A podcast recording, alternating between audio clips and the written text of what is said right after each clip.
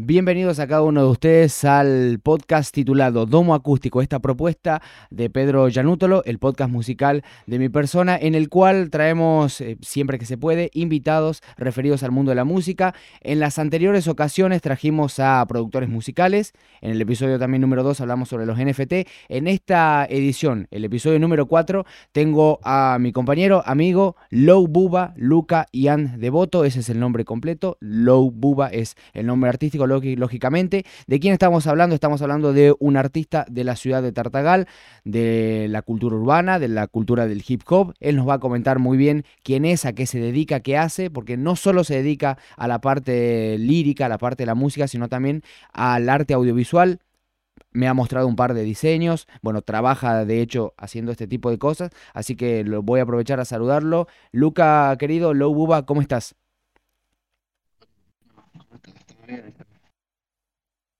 No se me está... Ahí se me está escuchando, ahí se te está escuchando de vuelta. Repetime, por favor. ah, nada, eh, ¿cómo estás, Pedro? ¿Todo bien? Eh, yo acá tranqui. Me alegro que estés bien. ¿Estás relajado? ¿Te sentís un poquito tenso, un poquito nervioso o tenés todo bajo control?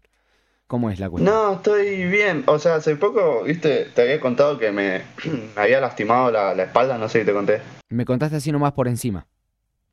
Sí, boludo, me caí me caí de una medianera. No, por Dios, qué feo accidente. ¿Y cómo estás ahora? Eh, normal. O sea, ya me voy mejorando. Vas mejorando. ¿Y cuánto tiempo, por así decirlo, vas a estar eh, en, reposo? si se puede decir así.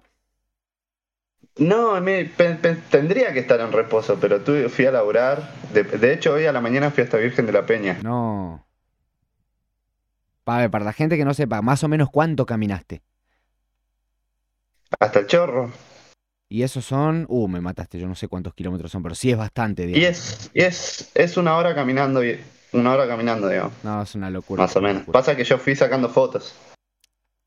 Y encima de eso, tenías que estar concentrado de todo, todo el alrededor. Claro. Bueno, este, Low entonces es tu nombre artístico.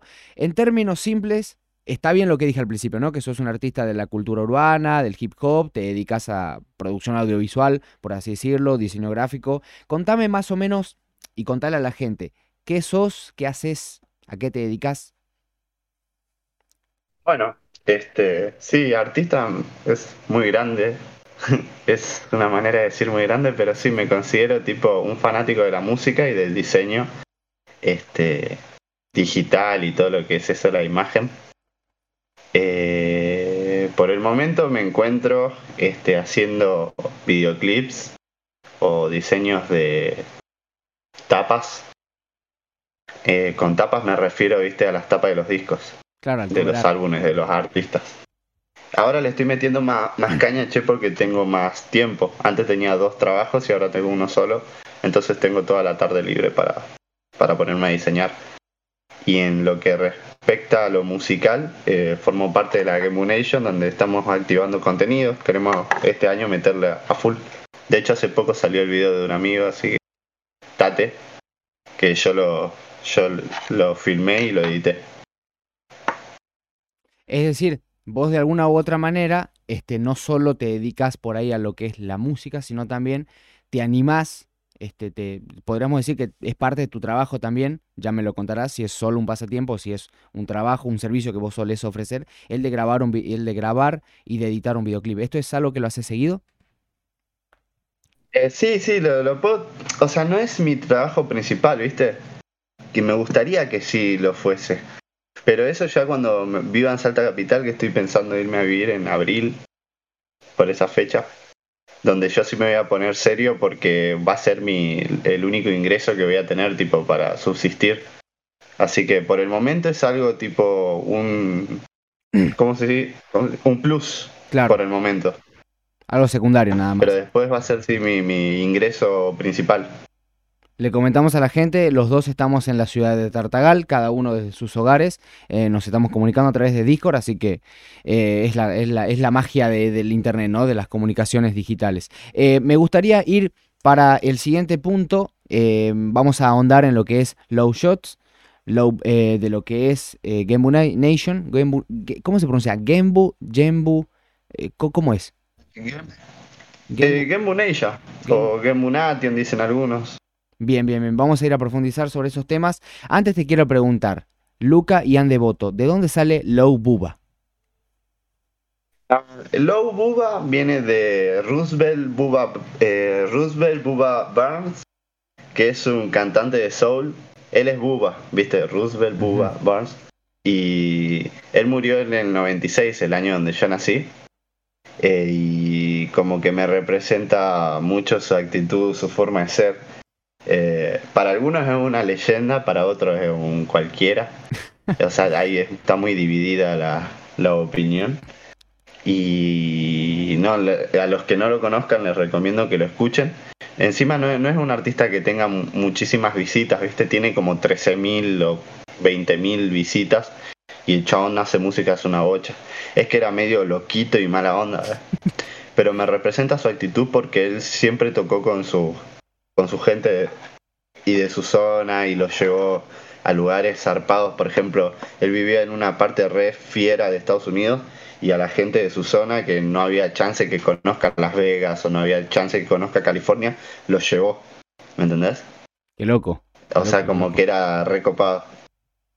Ahí saluda en el chat, perdón, perdón, saluda a Jonah MC95, dice Olis Papurris, primera vez que participa en el chat, así que le agradecemos si sabe de quién estoy hablando, ¿no?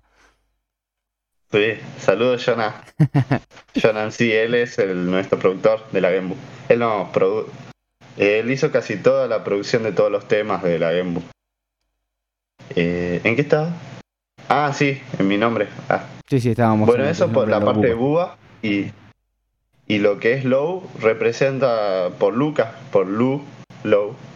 Pero también eh, como que existe este artista que que es Low Fresco, Lil Supa, mm. que también es un poco por él. Bien, bien, comprendo. El venezolano. Comprendo, comprendo. Ahora, este, lo que es Low Buba, ¿cuándo surge? O sea, ¿cuándo decidiste ser Low Buba? Yo intuyo que habrás tenido otros nombres artísticos o nombres de MC, si se puede decir, eh, pero Low Buba, ¿cuándo surge? Surge a partir del año pasado porque lo que pasa es que yo tengo una cuestión con los nombres muy MF de cambiarlos. Para, para, tenés una cuestión Como MF el artista, ¿viste? Eh, MF Doomniana. Lo digo por el artista MF Doom, el rapero, ah. que se cambió de nombre un montón de veces. Eh, es, un adjetivo ya, básicamente. Sí. Eh, surgió porque yo antes era de Luca, pero me dejó de representar un poco. Y después, antes de eso era Lev Greeny, y antes de eso era Luca Chan, y antes de eso era Dylan. Eh, como que como que al mismo tiempo yo pasaba por algún punto de inflexión, un punto de cambio y que yo necesitaba llevarlo a un plano completo, como que también cambia mi nombre. Claro. Sí, sí, sí, más o, más, más o, menos se comprende. Este, digo más o menos porque quizás es algo más personal que solo vos entendés a dónde querés apuntar, ¿no? Como para más o menos como para dejarlo claro. Sí, sí, sí, es, medio raro, pero, pero yo lo tomaba así, como que tenía que cambiar, cambiar completamente. Bien, bien, perfecto. Eh, mira, me, gustaría que me digas qué haces dentro de lo que es eh, el plano de la música, ¿no? Porque hablamos de que sos eh, hasta donde... A ver, yo te dije que sos compositor lírico sos rapero también. Eh, decime qué haces, porque yo hasta donde sé, digamos, productor como tal no sos, beatmaker no sos, pero sí te dedicas a una parte importante que es darle, eh, por así decirlo, esa emoción o ese sentimiento, sentido a una pista que suene de fondo. ¿Qué haces vos dentro de la música? ¿Y cómo sería? Yo la verdad que solo escribo mi música, tipo sobre los beats que me hagan o los beats que, que compre. Eh, escribo mi, rap y eso. O sea, sos, un compositor lírico. ¿Y cómo te autodefinís? Un compositor lírico que le gusta hablar sobre el amor, sobre la muerte, sobre la perdición, nostalgia. ¿Sos muy abstracto, sos muy concreto? ¿Hablas de cosas que te pasan o simplemente de lo que suena bonito? ¿Cómo, cómo, cómo te definís? ¿Cómo construís una, una pieza lírica? lo que es lo intangible como lo que es el amor, la muerte y siempre en un punto de entendimiento, porque en, lo que vos en el imaginario pensás es intangible la, sensación, ¿viste? Eh, trato de llevarla a, a imágenes concretas. Mi rap se trata de, de escribir imágenes, capaz imágenes de cosas que no existen algunas veces. Siempre Eso es lo que más me divierte. Está bueno. ¿Siempre encontrás inspiración en cosas que a vos te suceden? ¿O a veces simplemente, como se dice dentro del, del ámbito, no flasheas algo y te gusta cómo suena, te gusta cómo queda cantado y lo dejas? Eh, yo me inspiro en cosas que me sucedieron, no que me suceden. Lo que me sucede va a ser material para lo que me, para algo que escriba en el futuro. Lo que pasa es que yo como que cuando escribo es una manera de, llorar creativamente. Me, encanta esa expresión. ¿eh? Vos con la letra buscas llorar creativamente. Claro, sí, sí. Expresarme, expresar dolor, digamos. Muchas cosas que no, capaz no, no tengo el coraje de resolverlas en lo que en el plano físico. Trato de resolverlas en ese plano musical, por así decirlo. Me, encanta esa definición. no sé si a la, audiencia les parecerá algo destacable, pero a mí me gusta mucho cómo sintetizás lo que es la composición lírica y el canto en, digamos, una frase que es llorar creativamente. Ahora, te llevo para otro lado relacionado a esto. Em, tus inspiraciones líricas en cuanto a artistas. ¿Tenés eh, un chabón o una chabona, un grupo, un dúo, lo que sea, que, te, que vos digas, no, me encanta la locura de estas letras, la locura de estas barras, de dónde saca tanta creatividad para decir esas cosas. Es bueno, mi mayor este, inspiración es mi artista favorito que es MS Doom, por lo creativo que el chabón le manda a, sus letras, la manera rarísima que tenía él de fluir. Él hace poco murió eh, y, o, capaz no, porque el chabón era re flashero. O sea, el chabón sí murió, pero me gustaría pensar que no, como que el chabón fingió su muerte. Porque buscalo, boludo, el chabón mandaba gente a, a, tocar a sus eventos disfrazados de él. Porque él decía que era el supervillano del rap, ¿viste?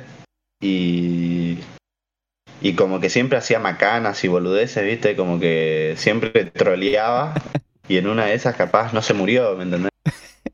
Pero no, pero fija que sí. O sea, cabría la... Me encanta, cabría la posibilidad de que alguien como él fingiese su muerte, pero vos estás seguro que murió, algo así me decís. Tío, sí, la verdad que es una remil re pena. Bueno, él, él es mi mayor inspiración, pero obviamente mi inspiración son mis amigos, digamos. O sea, pero así, tal cual mi inspiración para escribir son mis amigos. O sea, Cotalcán, Emanuel Ibarra. Después está Gastón, Tate. Eh, también está, bueno, Babelgum, que es un artista de, de Salta Capital. Después también está Julián, de Niños Ratas, Seba Pierola, eh, Choco, Sando, eh, mi hermano. Decime, todos, ellos, todos los que me acabas de nombrar son miembros de la Gembu, Gembu Nation. No, hay algunos que no. Uh no es y de la Gembu Nation y Julián es parte de Niños Rata, otra banda de allá de Salta Capital que la rompe toda. De todos los que de todos los de la Gembu Nation, ¿quién te faltó nombrar como integrante? ¿Quién queda? Bueno, Jonah aparte aparte de Jonah, ¿no? Eh Choco, Sando, Tate, Seba, Cotalcán. Eh, no. Chu, ¿qué será que me olvide de uno, no? Te imaginas. Pero yo soy colgada. No, eh, no. No, está bien, está bien, no hay problema. Le, le comentamos a la gente, todo esto es orgánico, o sea, va surgiendo en el momento, así que no, que no, que no, no hay ningún inconveniente. Bueno, nosotros hace mucho, al, al, grupo pertenecía Curter también, pero, pero ahora está haciendo su, su camino por aparte y me parece bien porque chabón le remanda. Bien, bien, bien. Y así que también, qué sé yo. ¿Cómo que se dice? ¿Cómo dicen los jóvenes del trap? Sharau.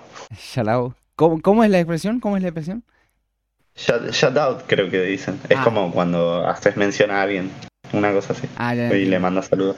Ahí aparece en el chat ACF Emilio, le mando un saludo grande. Le agradecemos por pasar y acompañarnos en esta propuesta Domo Acústico. Queda guardado esto después. O sea, hay gente que le comento. El podcast sale por Twitch en directo, este, lógicamente, en determinados horarios. Preferentemente lunes y viernes. Hay, habrá situaciones, ya estamos, eh, déjame aclarar esto, amigo Low Buba, este, estamos en Twitch, pero también sale en YouTube y en Spotify, lógicamente. El tema es el siguiente, el podcast tiene la intención de aparecer lunes y viernes. ¿Cuál es el detalle a tener en cuenta? Que el podcast a veces, por los invitados, no va a poder tener lugar lunes y viernes. Entonces vamos a tratar de alguna otra manera armar una agenda también para estar los fines de semana o entre semanas según la disponibilidad del cliente. En el caso de la UBA, él puede el viernes, eh, por eso estamos acá, 17.38 en este mismo momento en el que estamos grabando todo esto. Pero es eso, les paso el dato como para que tengan en cuenta. Uh, pegué una patada acá abajo, no sé qué cosa, pero no importa, no se rompió nada, estamos todos sanos y salvos. Eh, decime, low shots o low shots, ¿qué es? ¿O qué representa? ¿Qué significa? Es, un proyecto que tengo de filmmaker barra eh, eh, fotógrafo que le quiero meter más caña cuando estoy viendo un salto capital. estoy laburando de fotógrafo de vez en cuando. De hecho, hoy a la noche mm. tenía para ir a laburar a una clandestina. Me encanta. Decirlo de vuelta, por favor a una, a una fiesta privada, pero... Pero no sé si voy a ir, che. Eso estaba viendo. Porque me duele un poco la espalda. Y son 5 mil pesos y tengo que estar como 4 o 5 horas. No sé si vale la pena. Me encanta la, la naturalidad con la que voy a decir, tengo que ir pero son 5.000, pero no sé. O sea, me gusta eso de que seas abierto, ¿viste? Por lo general hay gente que suele o esquivar el, dar números o suele esquivar decir un montón de cosas y me encanta la naturalidad con la que tenés. ¿Te consideras una persona así muy natural, muy directa? Sí, no, le veo el fin, digamos, a, no decir el número porque... Eh, te quería preguntar a vos, ¿vos qué harías, boludo? Tipo, son 5 mil pesos y tenés que estar 4 horas. ¿Vas?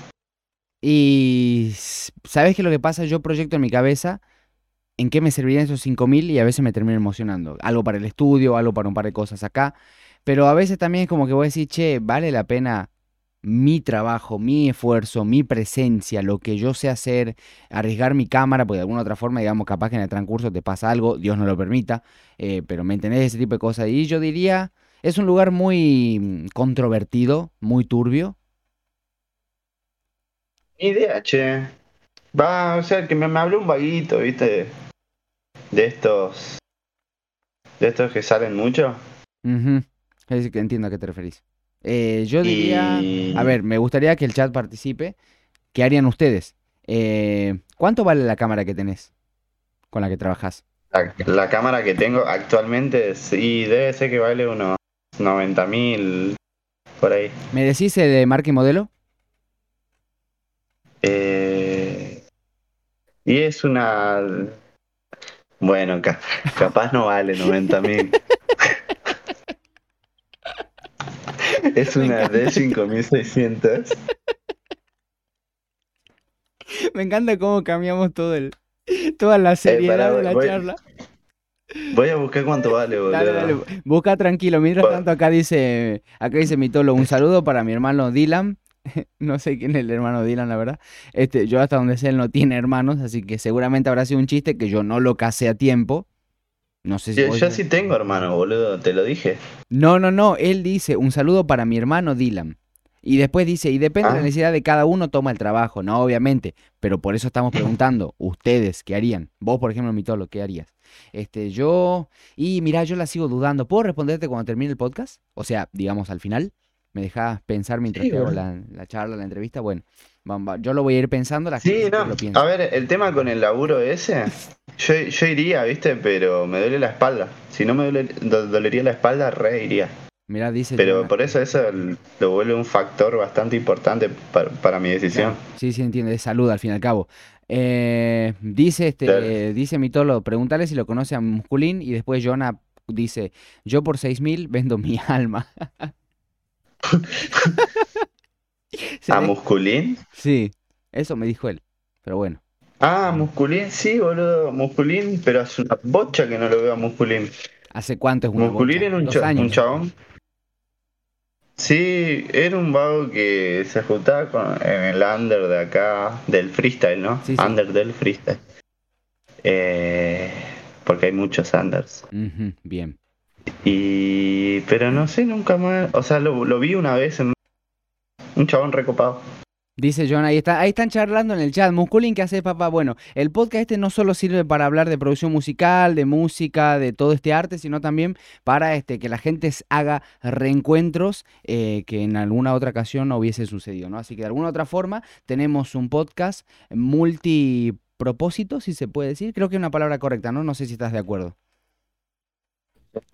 Sí, ¿no? Sí, sería, sería correcto. Este, bueno, te digo, a- aceleremos las cosas. Low Shot entonces es un proyecto que va a tener su punto culmine, si vos querés, o eh, sí, creo que no, no es la, no es la expresión correcta, pero más o menos se entiende a dónde quiero ir, este, cuando vayas a Salta Capital. ¿Cuándo tenés pensado viajar? ¿Cuándo tenés pensado irte? Me tomo el palo en. a finales de, de abril o. A más tardar, ponerle en junio, a más tardar, pero, pero en abril. Ah, dentro de poco, digamos, o sea, está bastante decidido en ese sentido. Bueno, ahí se nos fue un poquito la conexión hasta que vuelva. Este, vamos entonces reafirmando lo que dijimos segundos antes, ¿viste? De todas formas, se están dando. ¿Estás lejos del router? Te pregunto. ¿O no? ¿Por qué? ¿Que están dando para el orto? No, se desconecta de vez en cuando nomás, un poquitito. Eh, estoy cerquita del router. Ah, bueno, bueno. No, entonces es el tercermundismo de, de- del internet de Tartagal, no, no hay ningún problema. De hecho, de hecho te cuento, un amigo me dice, che, eh, me encanta el podcast que haces y me sorprende todavía más que puedas transmitir por Twitch. O sea, yo pensé que ningún internet de la ciudad de Tartagal servía. Y yo le digo, y digamos que sirven algunos, pero hay que hacer, hay que tener a los planetas alineados, ¿viste? Porque no anda todo el tiempo ni siempre. El podcast este se está volviendo más... Hay fibra óptica, ¿no? Sí, hay fibra óptica en uno, dos, tres, cuatro barrios de la ciudad de Tartagal. El tema es que todavía acá no hay. Ese es el tema. Claro. Acá dice uno, hombre de la bolsa, primera vez que participa en el chat, pone 1L, o sea, un litro supongo yo que habrá querido decir. O no sé, Creo que es. ¿Qué significa One Love? One Love. En la canción de Claro. David Guetta. No, no, mentira, no sé, no sé. No. olvidé. No, no es No. eso. Bueno, no importa. En fin, hablando de esto, este, ¿sos una persona que escucha solo rap o te gusta nutrirte de otros géneros, otros estilos? Me gusta mucho el jazz, el funk. El funk más que nada. La música disco, me encanta banda la música disco. Boludo, yo, escuchaba mucho Bonnie M. No sé si es escuchaste alguna vez. Totalmente, totalmente. El tema, mi tema Oh, preferido es Rasputin, sí. por ejemplo. Claro. me encanta. Ese es el tema que lo hicieron TikTok, boludo. Sí, la que lo meme. tipo, lo dejaron- Sí, lo, lo destruyeron. Pero Bonnie M es de lo que más me escucho, lo que más me gusta. Después funk. Me gusta mucho. eh, ¿Cómo se llama ese? Eart. Eh, Buscalo tranquilo, no hay ningún problema. Eh, Eart. Ah, Eart, Wind and Fire. ¿Te acordás? No, de ese no me acuerdo. Lo escucharé después. Pero no, no me acuerdo, la verdad. A ver, bailando, que cap- dice- capaz que te entiendo. Ese que dice, Do you remember? No me ¿Te acuerdo, te juro, no me acuerdo. Perdón, perdón por quedar como un ignorante superfluo, pero no, no me acuerdo, en serio. Me encanta, me encanta que lo repetí así como pareciendo, che, flaco, date cuenta de qué tema te hablo. Claro, como diciendo, che, date cuenta. Bueno, este, entonces, no tenés ningún problema en escuchar estilos ajenos. Ahora yo te pregunto, cumbia villera, reggaetón pop, ¿qué te Cumbia me gusta. Me, cumbia villera sí me gusta. Y de hecho. Sí, me encanta boludo, la cumbia. O sea, no soy tampoco un gran conocedor, ¿viste? No me sé todas las bandas de cumbia, pero eh, tengo. Escuchaba cuando era más guachín. De chico, De ¿qué hecho, había- mucho? Hay una banda que yo escuchaba que se llamaba Bajo Palabra, que no, no cuenta como cumbia villera, es como cumbia rap, boludo. Esa, esa Bajo que Palabra. hacían tem- Bajo Palabra, no sé si escuchaste ese, ese tema que dice... eh, a parar, ¿a dónde? A la comisaría. Sí, sí, sí, claro que sí lo escuché. Bueno, ese era cumbia hip hop, una cosa O así. sea, no cuenta como cumbia villera. Mirá vos, recién me estoy enterando. Para mí no. No es, no es dama gratis, Claro. No es hierba brava, por ejemplo. no es yerba No es brava. supermercado. No, Claro, claro. pero. Pero, qué sé yo, había gente que sí lo, cata- lo catalogaba. Habría que sentarse a- en algunos, alguno de estos podcasts, ¿no? En alguna oportunidad, traer algún experto o alguien que sepa más o menos de cumbia villera, algún exponente, y hacerle ese tipo de consultas. Te, eh, te consulto ahí a lo que yo por ahí no entiendo dentro de la movida del hip hop. Hay gente que me habla de términos como underground, y yo no entiendo qué significa underground. ¿Qué es underground? O mejor aún, te hago la pregunta un poco más fácil, ¿qué no es underground dentro del hip hop, dentro de la cultura urbana? Lo que no es underground es lo que es mainstream. Pero no sé, para mí. Tengo ahí como un, no sé, como una espinilla con eso, porque lo underground también puede ser. eh, o sea, es que te. O sea, todo lo quieren. Quieren un simbolismo de todo, ¿viste? Como que acá el underground representa cosas y la verdad que hay. Para mí, uno tiene que ver la gente, de cada persona. Porque en el underground puede haber personas horribles y en el mainstream pueden haber personas buenas. Como al revés. ¿Me entendés? Es como que no sé, es- quieren sectorizar. Eh, para mí lo que vale es la gente que labura.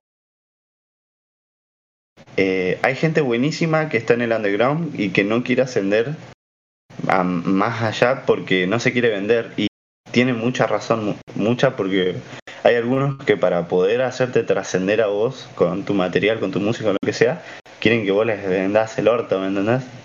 O sea, quieren todo, todo, todo, hacerte contratos con tal cosa, o como que te fuerzan a querer vender lo tuyo como un producto. ¿Qué es lo que pasa? Mucha gente como que se deja, se deja comprar por, por lo que es el sistema del marketing Claro. y empiezan a hacer tipo campañas de publicidad o, o pagar publicidad para que sus temas aparezcan en Instagram, en Facebook. O sea, empiezan a aparecer en lugares revendidos y como que pierde un poco la esencia del rap en general, si es tan así como con la, la búsqueda de llegar. No sé si me explico. Sí, sí, te entiendo. Es como que decís que parte de la esencia de hacer rap se pierde cuando vos buscas que le guste a todos, algo así. Que lo escuchen todos, que suene en todos lados. Es la sensación que tengo. Ajá. O sea, no es que, que lo, lo afirmo como tal, ¿viste? Pero es la sensación que, que tengo yo.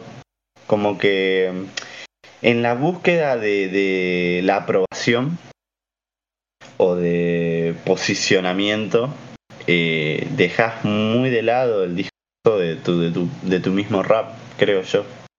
Digamos, ponerle que yo tengo un tema de que hablo de que eh, cosas de que me duelen, ¿me entendés? Y aparezco yo con ese tema de que me duelen, publicitándolo o vendiendo mi culo para que ese tema aparezca en todos lados. ¿Me entendés? No tendría sentido. Claro, sí, O sea, que el dolor fue, fue en vano. Mm, No creo que sea tan así. bien. Respeto a ambos lados, respeto parte del mainstream porque no creo que el, creo que la gran mayoría del mainstream son todos repetes y pero sé que hay gente la buena. Ocupa. pero sé que hay gente que, que sirve Ujú. Porque tampoco es total totalitarismo ¿se dice así? Sí, sí, está bien, es correcto, es correcto, entiendo. Eh, de que todos son salames ¿eh? no, no es así hay gente que está en el mainstream que la pegó pero es buena y lo mismo creo que en el underground hay gente que que no hay, que no es real y está en el underground y también es una gran cantidad Esta pregunta que te voy a hacer es como muy abierta, muy general, digamos hasta un, un poco genérica, ¿no? Pero la tengo que hacer. ¿Cómo ves la movida urbana? ¿Cómo ves el hip hop a nivel local? Te pregunto, Tartagal y alrededores, y el límite lo pondrás vos. O sea, ¿qué opinión te merece?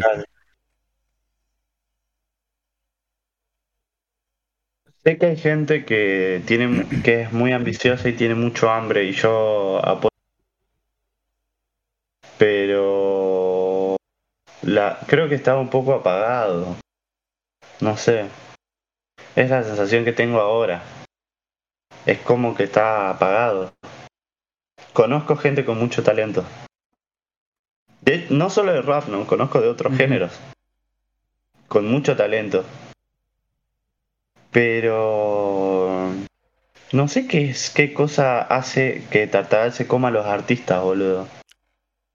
A ver, a ver, me gusta esa declaración. Vos, vos, vos sentís, esto es una opinión y es totalmente respetable, que Tartagal es como que no, o sea, hay algo que hace que el artista no explote como debería, a tu criterio, porque lo ves con talento, lo ves con, con hambre, lo ves con disciplina. Eso me estás diciendo. gente que tiene mucho talento, pero que no le dan mucha bola.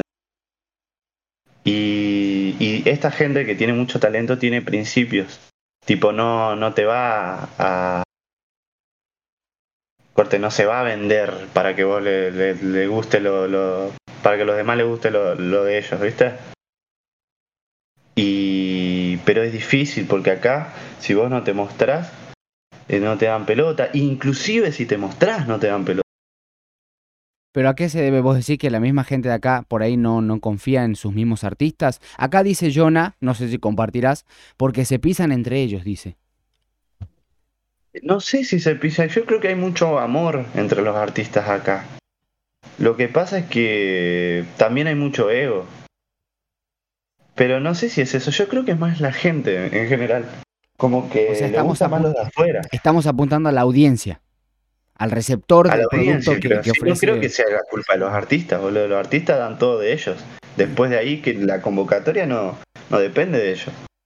O sea, la convocatoria tiene que ser algo como cultural general, ¿me entendés? Entiendo. Tipo, de cualquier tipo de artista. ¿Y eso te estás refiriendo solo al ámbito del hip hop o lo decís en general? También a la gente que se dedica a la cumbia, al folclore, que acá, bueno, es Claro, lo digo en general, boludo. Lo digo en general porque, por ejemplo, sí conozco otros raperos. O sea, no, eh, no es que existen dos, tres, hay como unos pares, pero eh, es como que te, acá este sitio te, te come, porque la gente en sí no, no busca ver artistas. Y ahí sí me voy al plano más eh, general de la música, no solo rap, sino folclore, porque hay artistas de folclore, hay artistas de rock, hay artistas de esto, de esto, que no pueden llenar un, un espacio. Amigo, ¿cómo puede ser que no puedan llenar un artista qué sé yo, un Mara, solo él, ¿me entendés? ¿Cómo puede ser? Para, ¿y cuántos somos en esta ciudad? Somos alrededor de 85 mil, ¿puede ser? Sí, me vas a decir que una persona no puede llenar con 100 personas un espacio, boludo. Mm. ¿Por qué? O con 200 personas, si somos 85 mil. Eh, no se le da bola a la música, boludo. Me gusta, ¿Sabés qué me gusta mucho este, de este episodio número 4? Que es un tópico que casi no se toca siempre que, que hablan artistas, por ahí es un tópico que no se, no se tiene en cuenta. ¿Por qué el artista no, no existe? Bueno, hay una frase que dice ¿no? que uno no es este profeta, que uno no es profeta de su tierra o algo así, ¿viste? Este, puede también puede, puede ser el ejemplo más, este, más cercano que nosotros tenemos de esa frase. Eh, pero sí, sí. Ahora, vos sentís de que nosotros estamos en Tartagal, digo, por lo menos. Vemos mucho afuera y nos olvidamos de la gente de acá, o la gente de acá no ofrece lo que el de afuera nos ofrece. Eh, o no sabes dónde está el culpable, por así decirlo? No, no, no sé dónde está el culpable, la verdad. No sé si eh, capaz yo por el hecho de que un amor con el artista en sí, que no me importa, o sea, cualquier tipo de artista yo apoyo, que lo veo con otros ojos. Entonces yo sí voy a cualquier concierto, a cualquier tipo de show, voy. Claro. Pero no sé si es sobreexigente el público, la audiencia, o no sé si porque es gente de acá es que no van, no les llama la atención, no les parece relevante. No, la verdad que no tengo ni puta idea. Bueno, será un, tema que vamos a tocar en otro momento entonces, eh, seguramente con el resto de los invitados y demás. Yo me voy a comprometer en frente de todos ustedes eh, de que en los próximos episodios les voy a consultar a los artistas sobre qué piensan de si se puede ser profeta de su tierra o no, si se puede tener éxito en el mismo lugar eh, o hay que triunfar afuera Yo creo que sí se puede tener éxito en el mismo lugar. ¿Vos pensás que sí? Sí, pero se necesita eh, como que tenés tu forma de ser también implica mucho, o sea, tu humildad y todo eso, ¿viste? Eh, algo que, que le llegue a la gente. No es solo hacer música, sino saber, también saber comunicar este tu esencia, tus gustos, tu estética. Claro. Sí, más allá del talento. Como dice Charlie García, ¿viste? El talento es suerte. Pero el coraje es lo que vale. Acá dice hombre de la bolsa, falta apoyo, comparto totalmente. Este, bueno, parece que estamos más o menos todos de acuerdo, ¿viste? Que o sea, como que todos tenemos esa misma disyuntiva en la cabeza, parece. Pero bueno, no me quiero quedar, te pido disculpas, Low Buba, no me quiero quedar dando vueltas siempre el mismo tema. Quiero que pasemos a hablar de este, lo que es la Game Boom Nation. ¿Qué es este proyecto para la gente que nunca en su maldita vida escuchó Game Boom Nation? O que por ahí lo escuchó como yo, pero toca de oído y no entiende. ¿Qué es? Yo no sé si quiere, pero es una banda donde estamos artistas de partes de Salta, por ejemplo, de Salvador Massa, Salta Capital, Tartagal, eh, y conformamos lo que es este un grupo de rap, así. Un grupo de rap que tira para el mismo lado. Beatmaker. ¿Cómo? Ah, ah, comentame, justo, justo se había cortado un ratito. Este, decime, ¿dónde hay qué? Productor, beatmaker, MCs, hay gente como yo que, que filma, digamos. O sea, todos aportamos un poquito a lo que es este proyecto que la verdad que es este tratar de darle una identidad al rap del norte del país. Eh, y creo que y somos todos muy distintos uno del otro. Tratamos de traer distintas cosas a, la Gembu. Ahora decime, eh, ¿vos sentís que Gembu Nation, eh, primero, ¿cuándo empezó Gembu Nation? ¿Por qué empezó Game Nation? O sea, ahí me darías tu opinión de por qué sentís que surgió eso y cómo ves a Game Nation, eh, digamos, en cinco años. La, la surgió a finales de 2019, eh, pero fue idea del Tate. Eh, ¿2009 estamos hablando? ¿Viste el videoclip? ¿Cómo? 2019. Sí, finales de 2019. Bien, bien. Eh, o, o, capaz estoy re no me acuerdo bien. Eh, pero ponele que así, si me equivoco después me cago. no hay problema. Eh, eso, y por, por Tate, ¿viste el videoclip de Tate? No lo vi, te pido disculpas, me habías dicho que lo tenía que ver y no lo pude ver. Tengo visita en casa y no me hice el tiempo. Solo me hice el tiempo para el podcast. Así que pido Bueno, después vi de reaccionarlo. Sí, sí, eso, por eso mismo no lo quise ver ahora a las apuradas. Pero de hecho está saliendo en el podcast de fondo aparece, así que no te das ningún problema. ¿Qué te iba a decir? Este. Bueno, a él se le ocurrió hacer un. Eh, como que juntar a artistas tipo que le quieran meter, que, que, quieran así eh, continuar o ejercer de. Y bueno, al final. A mí me, había hablado de esto Curter. Y como que me meten al grupo empezamos a juntarnos y nosotros somos gente que congeniamos muy bien porque como que lo que más prioriza el, el grupo es este esto de que del apoyo entre nosotros. ¿Me entendés? Tipo de posta que nos, nos, queremos de verdad, boludo. Es buenísimo, es buenísimo. O sea, es un grupo de, digamos, de, de gente que tira para el mismo lado. Y si bien cada uno tiene su hambre de éxito, sus ganas de destacar, su propio camino a recorrer, es como que si, te, si podés darle una mano al que tenés ahí, che, vamos para este lado, hagamos esto, yo te ayudo con esto, vos me ayudas con esto. O sea, es un grupo bastante unido dentro de todo. Claro, sí, sí, sí, tal cual. es peor, boludo, porque yo nunca había tenido eh, un, o sea, es como un, es como el grupo de trabajo soñado, Qué locura. Te consulto, que acá podemos decir marca, así que no hay ningún problema. ¿Qué estás fumando? ¿Qué? Estoy fumando un Hills. Hills. ¿Ese es tu preferido o tenés algún otro? Eh, no, es el que tengo a mano. Es el que se puede, digamos. y vos me decías, eh, ¿qué pienso de la Game de acá cinco años? Sí. Yo la verdad que tengo un proyecto en la cabeza que me, me cebaría que no. Pero yo soy medio loco también, ¿viste? No hay que darme mucha bola. pero a mí me gustaría que nos vayamos a vivir los todo lo que somos de la Gembu a una casa grande y que nos dediquemos nos dediquemos solamente a, hacer eh, música, videos, ¿me entendés? Claro, en vez de la gaming house sería la Gamebook house.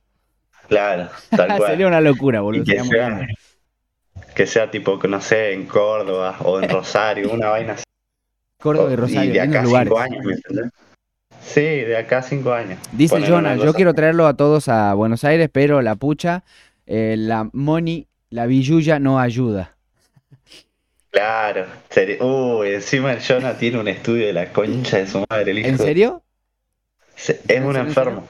Sería, sería lindo, sería lindo después que, que mande un par de fotos. Eh, o si no, chusmeo en las redes. Pero creo que en las redes no tiene mucho. Por lo que estoy viendo. Ah. Eh, creo que no ha tiene unas mucho fotos, en redes. Tiene una, una, creo que dos, tres fotos de, de, de cosas, pero no tiene tipo de, a detalle. Mm, mm, mm. Ya, ya, entiendo, ya entiendo. Bueno, lo tendremos en cuenta entonces para próximos episodios. ¿Quién dice? Lo traemos a, a, Jonah también, a Domo Acústico. Le comentamos a la gente sí, nuevamente. Eh, ah, cuando aprovechen, porque el Jonah viene siempre re poquito, re poquitas semanas, él generalmente viene en las vacaciones. Todos los que quieran hacer este grabación y eso, y producción, y máster y toda la vaina esa, todo lo hace Jonah MC para mí. O sea, literal que en el que más confío. Perfecto. Chao Milón entonces. No, mentira ah, no, y Milone, boludo. Armando me a cagar a que Milone después hace la nena. No, Milone también. Bueno, Milone está actualmente. Ahora, ahora creo que, está enfermo, boludo. Está, está mal. Sí, está, está mal de salud. Va, no está grave, simplemente está mal, está delicado. Tiene que guardar este distancia, por así decirlo. Así que bueno, esperamos que le, deseamos, como dicen en televisión, ¿viste? Le deseamos una pronta recuperación. Este, y bueno. Sí, yo decía que Milone también me gustaría que ¿Viste que está Salta Beats? Sí, ¿qué pasa con Bueno, obviamente en Salta Capital. Bueno, yo decía que Milone se tenía que ir a, Salta. Ah, vos me habías comentado eso. Sí, boludo, estaría recheto. Porque estaría re piola que el se, se mande así, ¿me entendés? A laburar allá. Yo no sé por qué, pero él me dijo que está medio parado acá para, para lo que es grabación. No, no, tiene un problema con, eh, con su equipo, su despliegue técnico. La interfaz está dañada. Sí. Es eso. Sí, pero más allá de eso, él me ah, había dicho que como que, que, no, no están grabando como antes. La cantidad de gente me, me refiero. ¿Qué habrá pasado? Bueno, quizás va aparejado con lo que vos había comentado, que ves como que está un poquito parado el, el, el, despliegue, el, ¿cómo lo llamaríamos? El trabajo en sí de los artistas locales está como un poquito parado, quizás están desmotivados, quizás la situación económica no, ayuda. No sé si desmotivado, yo creo que por las fiestas o andás a ver.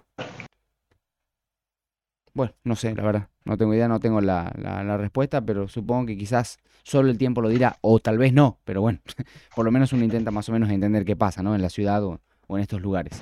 Em, bien, entonces ya me dijiste más o menos a dónde ves Gembu Nation, Nation en cinco años.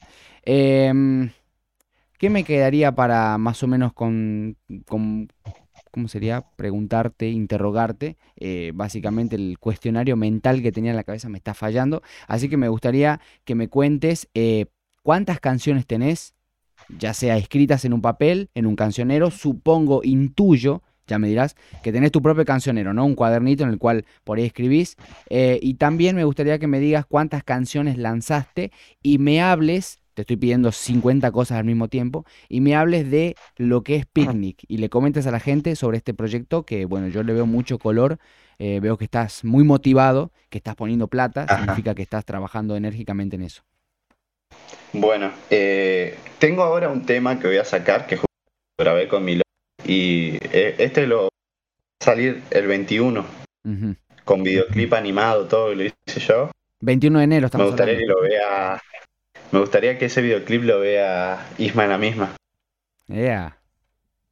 Eh, eh, claro, es un FT con mm. Curly, otro artista de acá, de la zona. Y que lo voy a subir al canal de la Gembu. Ese lo grabé en lo de Milones. Lo, ya podría haber estado terminado, pero bueno, Milones está con ese problema. Pero ya, ya, ya, lo va a terminar. Bien. ¿Qué te iba a decir?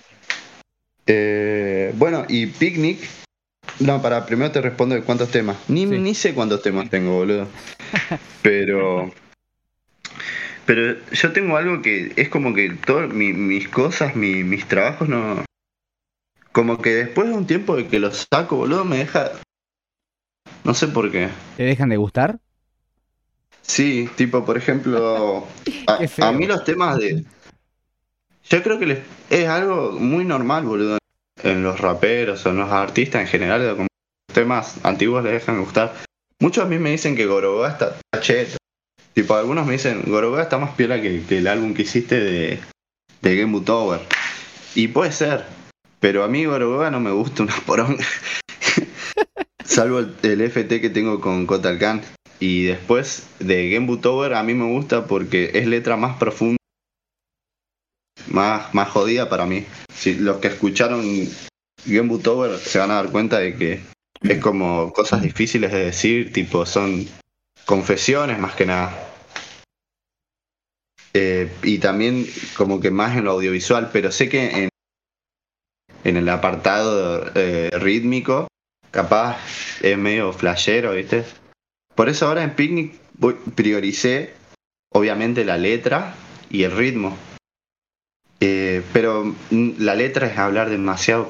Yo diría el mensaje, pero el mensaje lo más, lo más sincero, lo más honesto que, que, puedo decir y llevarlo a lo, a lo mejor rítmicamente que pueda. Me gustaría que me digas eh, Picnic, o sea, la idea, eh, mira, vamos por parte. Vos habías comentado que Picnic tenía un concepto, ¿no? Y ese concepto se podía advertir en que progresivamente, mientras pasaban las canciones, cada canción era un poco más oscura, porque el concepto era de que vos te ibas de picnic, pero te ibas de la ciudad. me, hiciste toda una, toda una charla muy detallada sobre eso. Me gustaría que la repliques acá. Sí.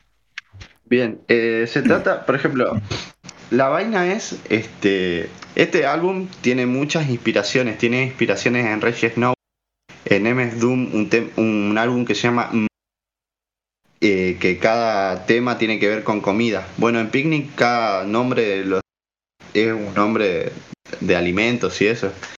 Es porque tiene que ver con que la música es para digerirla.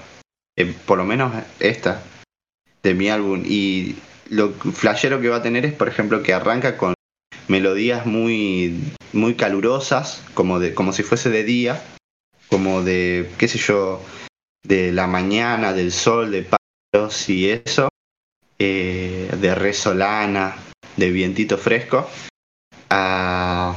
y va a, medida que van pasando los tornando como sonidos de tarde hasta que llega a la noche, a los últimos tracks del álbum que van a ser como sonidos de árboles oscilando, BPM más, más lentos, eh, un color más oscuro.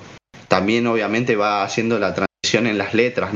Los primeros temas van a ser más van a tocar temas menos sensibles y los últimos temas van a ser más tipo al hueso, más este cosas horribles de decir, capaz. Más profundas. Este, sensaciones feas, sí, sí, eso. Está muy bueno, eh, me está muy buena esa idea. Y ahora, ¿eso cómo se te ocurrió? O sea, obviamente, no, no creo que haya sido una tarde así nomás, ah, voy a hacer esto. No, no, no, habrá sido todo un proceso. ¿Cómo llegaste a decir, voy a hacer esto, me voy a dedicar a que la letra sea un poco más oscura conforme pasa la tarde, eh, conforme llega la noche? Eh, ¿cómo, fue surgiendo todo eso? lo, vi como una despedida también de, de, de Tartagal, ¿viste? una cosa así. Se me ocurrió viendo un videoclip de, de MS Doom que se llama Cookie Chips. El videoclip más que nada, como que el chabón está en medio de un de un campo o algo así y es como que el chabón deja globos así y el videoclip me remín cagó gustando, ¿eh? Y yo fusioné eso con con lo que son temas de Bahamadía y lo fusioné con el álbum M de, de MF Doom mm, Food y como que de todo ah y también de Kel Christ que es un chabón que tiene un un álbum que se llama Innocent Country 2 donde este donde también participa Earl Switcher, que es parte de la de la, ¿cómo mierda se llama? De la crew de Tyler, the Creator, eh, de Odd Future. No sé, es como una mezcolanza, es como una vaina así. Eh, y de ahí me nació, fusionando distintos aspectos de distintos álbumes. Soy un ignorante eh, dentro de lo que es la música urbana y de estos artistas que vos me nombrás. ¿De dónde son estos artistas? La gran mayoría son de Estados Unidos.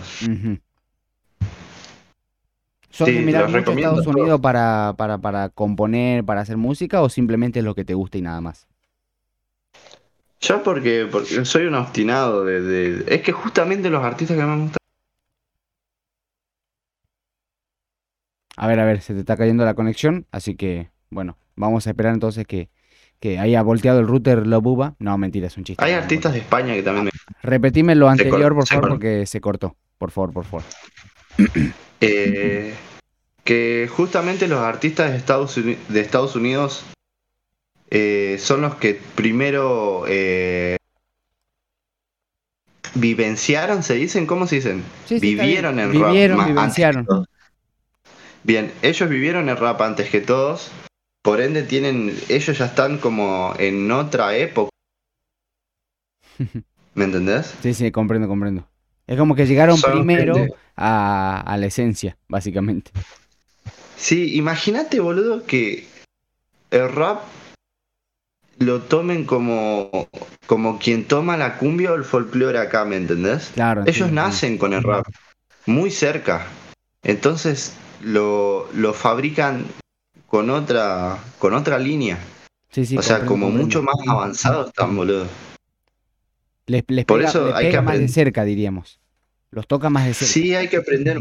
Hay que aprender mucho de ellos. Mucho de ellos. De hecho, muchos de los primeros que empezaron a estar en la movida del hip hop en los 90, al finales de los 80, porque te das cuenta de dónde nace. Nace de la manifestación y de la creación al mismo tiempo, de la creatividad, de cómo decir las cosas para que lo que esté diciendo que más allá de que sea una, una propuesta de protesta, también sea algo bailable, como de, como de desquite. ¿Viste? es difícil. Es muy jodido lo que, lo que hicieron con la movida del hip hop. Por eso que es One, el chabón la flaya cuando viene a, a países como España o Argentina, donde ve que hay gente que escucha rap y no puede creer porque nació en, en un barrio, en los monoblocks allá, ¿viste? Como que re chiquitaje, corte, una, para ellos una cosita de ahí muy, muy pequeña y terminó a escala mundial porque, trajeron algo muy difícil de hacer, que es la creatividad y la Vos pensás, esto es un análisis más quizás eh, más complicado de hacer, no es muy, muy abstracto. ¿Vos pensás que en algún momento puede ocurrir algún fenómeno similar a lo que pasó con el hip hop en los años 80? En el sentido de que haya un nuevo movimiento que se traduzca en nuevos estilos musicales y nueva manera de contar las cosas. Eh, ¿Pensás que puede llegar a pasar o es como que va, se va a reinventar el hip hop y, no crees que pueda pasar algo así? Es medio engorrosa la pregunta, pero creo que se puede entender lo que digo. Sí, sí, creo, pero no va a tener que ver con la música. Yo creo que acá unos años, a unos grandes, unos pares de años, se va a poner de moda la política, o sea, ejercer en la política. Fuera de la música, ¿no? Claro, me gusta la dirección en la que estamos yendo. A ver, Yo creo que se va a volver una moda tan zarpada que todo el mundo va a querer hacer política. Así desde niños, desde joven, se va a volver una moda. ¿Entendés? Porque ya desde ahora se está haciendo medio como una entender de política. No sé si viste. Sí, sí, ¿Te diste cuenta? Claramente estoy al tanto, sí, sí. Eh, yo creo que acá unos años va a ser playero la cantidad de gente que va a estar metida en la política o conocedora de eso. O sea, vos decís que, van a, y que de ahí y que de algo de ahí va a van a ser. O sea, vos decís que la política como tal, la función pública o la actividad política o la discusión política, ¿no? Incluso, va a estar más en el eje central de lo que están otras cosas hoy en día. Algo así me decís. Sí, creo que va a ser un, auge de, un movimiento tal como fue el hip hop. Obviamente, nada que ver con el hip hop, pero yo me digo a nivel de auge. Sí, sí, comprendo. a nivel de explosión de algo, a nivel de explosión va a ser la política. Es bueno el análisis que hace, me gusta, la verdad, me gusta, me gusta. Habrá que ver si el resto de la gente lo comparte. Yo sí lo comparto, en parte, obviamente, ¿no? Quizás no, quizás no tenemos la misma interpretación de qué es lo que va a pasar ni cómo va a pasar, pero sí es como que los dos estamos de acuerdo, de acuerdo en que sí, algo va a pasar y de a poco lo estamos viendo. Igual los procesos sociales son este, bastante, bastante, ¿cómo decirlo? Este, lentos, pero este, es una bola de nieve, ¿viste? Después cuando te querés dar cuenta es grandísima y no la puedes parar. Este, sos una persona que eh, ¿Le gusta leer eh, para buscar inspiraciones a la hora de hacer letras o no? Es decir, una novela, una noticia o algo por el estilo. Sí, me gusta ver pinturas y leer. Leer leo todo el día, digamos. Me, me gustan mucho las obras de Orwell.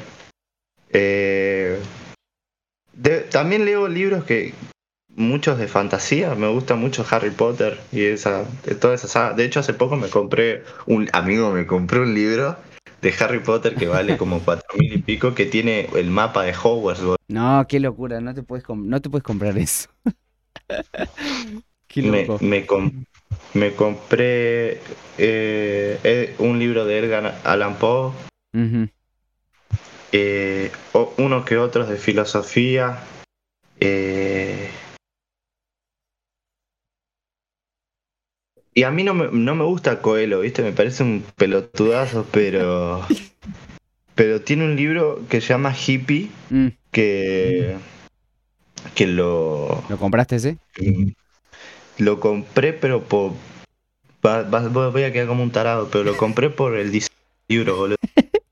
Está muy bonito. Como un tarado, ¿viste? Está muy bonito, boludo, el diseño del libro. Sí, sí, qué bueno, qué bueno.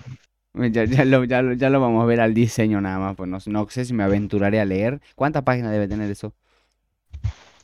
Eh, todavía ni, ni, lo leí porque estoy con otros, pero ah, ponele que es así el libro. Debe tener unas 400 o 500 páginas. Sí, 400 páginas más o menos. Hay que ver el tamaño de la hoja. No, mentira, es un chiste boludo este, al margen de eso. Este, hablamos de Low Shot, hablamos de Game Nation. No sé si me quedó algo más pendiente, porque hablamos también de tu, de tu, tu faceta, lógicamente, como músico. Eh, dentro de la producción musical, ¿tenés conocimiento sobre algo? Es decir, ¿tenés criterios a la hora de hacer... ¿Te animaste alguna vez a hacer beat? ¿Abriste una vez el FL Studio o algún programa? Eh, ¿En el estudio sos alguien que está solo en el micrófono y le delegas la función a tu productor o te gusta estar, digamos, eh, pendiente de lo que hace el otro? ¿Cómo, te manejas? Eh, no, yo no tengo cero conocimiento de eso de producción. Como que me baso en todo lo que escuché de rap y tengo un criterio formado. De, ese criterio que, que está eh, bueno, que capaz no tiene el tecnicismo, eh, trato de guiarlo para mi lado. Me junto con él, obviamente que es el que está más acostumbrado y siempre te va a dar la mejor opción. Pero muchas veces eh, la mejor opción, lo que queda más lindo no, es lo que vos más querés, ¿me entendés? Claro, sí, se entiende. Son, Entonces, al fin y al cabo son criterios distintos. Claro. Eh, por eso, tipo, una que el productor me vaya mostrando y me vaya diciendo esto es así, esto es así, me sirve. Tipo, sentarme con el productor a ver el tema. Para Picnic, ¿cuántas canciones tenés y cuántos beats compraste? Son 15, 15 tracks, o sea, son 14 tracks y un outro. Y compré los 15 tracks habré gastado uno, unos 60 mil pesos, 70 mil pesos. ¿Y todas esas canciones van a tener videoclip o un video lírico o algo por el estilo? ¿Qué tenés pensado hacer? Eh... ¿O todavía no sabes? Sí, van a tener No, o sea, va a ser un solo videoclip. Me gusta mucho que sea un solo video, ¿viste? Yo después, debajo del link que subiré a YouTube, Sí. del, del video. O sea, va a tener un video animado que cada track est- estoy yo tomando un té. Claro. A medida que van cambiando los tracks se me va oscureciendo detrás mío. Bien, bien. Está bueno. Eh, y, y debajo del link seguro pondré para el- la carpeta con los tracks se- separados, ¿viste? Así hice con Gembu Tower, para que la gente lo pueda tener, ¿viste? O los sí. que lo quieran escuchar lo puedan tener ahí. Eh, sí, eh, eso. Eh, van a ser ca- 14 tracks y un outro y, los y los beats se los compré al, al- pero más zarpada de, de toda Argentina, boludo. O sea, le compré a Larson, a Lene Muñoz, le compré a al Jefferson, a Kotal Khan, eh, le compré a a un flaco que, que trabajó con Hijón de, de, de España. Después te voy a pedir los contactos de esos muchachos en la medida de lo posible para también, lógicamente, tenerlos en cuenta por los trabajos que hacen, para escuchar qué, qué, qué producen, eh, qué criterios de creatividad tienen y, lógicamente, también si se animan, porque tampoco... Hace yo tengo- yo- poco- a invitarlos al podcast. Yo tengo mucho ego, ¿viste? Yo quiero invitar a todo el mundo y... Pero bueno, hay que ser así también, digamos. hay vos me dijiste una vez, hay que ser cara dura. Claro. Después también está Bubblegum, que es el de, el de Salta Capital, el que te digo que es un enfermo, un grosso. Después hace poco eh, conecté con Juan Diluvio, que es de, de, de Jujuy, que también le, le remil remanda y él también va a enviar su trabajo. Eh, sí, qué sé yo, para mí son los más picantes, boludo, a nivel a nivel Argentina. Estamos No ya- escucho trabajo ¿No escuchaste cómo? No digo que para mí es lo que más escucho, su- sus laburos. Bien, bien. Estamos ya llegando a la última parte de este podcast, episodio número 4 de Domo Acústico, el podcast musical de Pedro Yanútolo. Low Buba, Luca y Ande Boto, tengo que agradecerte. Eh, lo último, más o menos así como para, pre- pa- para consultarte o para darte la oportunidad, es que me digas si te sentiste incómodo por algún motivo, por el hecho de no poder verme, porque le cuento a la querida gente, a la audiencia, en el caso de que lo estén viendo en YouTube o en Twitch, si lo escuchan por Spotify, lógicamente, o si lo dejan de YouTube de fondo, capaz que ni se enteran.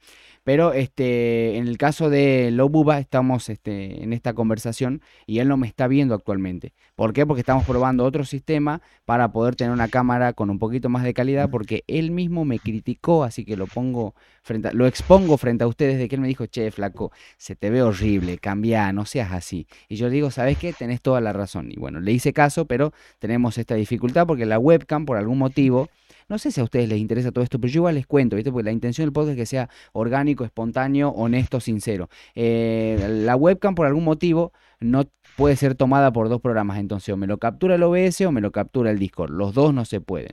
Pero te consulto, que era lo que quería que me digas. ¿Te sentiste incómodo de no verme? No, la verdad que no. La verdad, ¿para qué me quieres ver también, no? ¿Verdad? claro, ¿para qué, digamos? No, pero es que, es que digamos, la, podemos fluir hablando tranquilo. Sí, sí, es verdad eso. La, la palabra es bastante, en ese sentido es bastante fuerte, ¿no? Uno puede comunicarse. De hecho, ¿quién no habrá tenido una, dos horas de llamada por teléfono y se le hizo poco? No sé si te habrá pasado a vos alguna vez. Sí, te habrá pasado. Bueno, entonces ahí tenemos la prueba fehaciente de, lo- de- de lo que digo que no solo me pasó a mí, ¿viste? Porque a veces uno comete el error de pensar de que como le pasó a uno, a todos le pasó. Y a veces no, ¿viste? A veces, flaco, te pasó eso a vos nada más. ¿Qué hablas? Algo así. Lo último, te puedo recomendar artistas Adelante, para... con todo gusto. Bueno, recomiendo mucho a, a que escuchen a Niño Rata, que es una banda de ahí de, de Salta Capital. Recomiendo a, a Bubblegum. Recomiendo eh, lo que es Buenos Aires. A toda la banda esta de Juventud Malaria. Eh, ¿Qué mierda más recomiendo? Bueno, lo recomiendo a, a, un, co- a un colega de, de Jujuy. A Cha, ¿qué será que me cago olvidando el nombre? A Bueno, a veces pasa, no te hagas problema. Chu, boludo, me cago olvidando el nombre, me va a matar. No importa que eso. Hizo un, te- Eh, con Versetti. Eh, ¿De dónde es? ah, Nico, Nico Versetti, perdón, me, me- se me, me. Él es- ni- él es Nico- hermano de no, Tommy Versetti. Bueno. No me sobre, infeliz. Nico Versetti, un, un enfermo allá de Jujuy. Y bueno, y a la Gembu, a la, a la. A toda la Gembu, perfecto. Entonces, Low Buba, Luca y Andevoto, ¿cómo es más cómodo que te digan? ¿Cómo te gusta que te digan? Low Buba, La Baba. Eh, eso artísticamente para mis temas, Low Bua. Pero así en lo, en lo cotidiano me gusta mi Luquita. Luquita, bien, bien. Entonces, Luquita, espero te hayas sentido cómodo en el episodio 4 de Domo Acústico. Espero que lo hayas disfrutado. Este, quizás en algún momento la vida nos permita volver a participar en un podcast, en una charla, ya cuando tengas el álbum lanzado. ¿Cuándo tenés pensado lanzar Picnic? En abril. Uh, lo que se viene, lo que se viene. Pero vas a estar en Salta ya. Bueno, igual vamos, hacemos, vamos, hacemos la charla por Discord, ¿no? Pero vas a estar allá. Claro. Sí. Bien, bien, bien. Ojalá se te dé entonces. Y bueno, vamos a estar en permanente contacto a ver cómo, cómo la vida te trata y cómo la vida me trata a mí y cómo nos trata a todos al fin y al cabo. Eh, bueno, ya llegamos a la parte final del episodio número 4 de Domo Acústico. Tienen las redes sociales en la parte de arriba en caso de que estén en Twitch, en YouTube, sino en la descripción en el caso de Spotify o en su plataforma de streaming preferida. Le, Luquitas, gracias por participar, gracias por tu tiempo, la predisposición, la charla. Yo he disfrutado mucho, he de alguna otra manera aprendido cosas que antes lógicamente no, no conocía del hip hop y le voy a dar una oportunidad a estos artistas que vos me nombrás, así que bueno, muchas gracias por, por participar. Dale, Pedrito. Nos estamos viendo. Un abrazo. Un abrazo a cada uno de ustedes, un abrazo a Luquitas, a la gente de Tartagal y a todos los que de, de cualquier parte del mundo le dan una oportunidad a esta propuesta, a este podcast musical de Pedro Yanútolo, de la persona a quien les habla, el episodio número 4.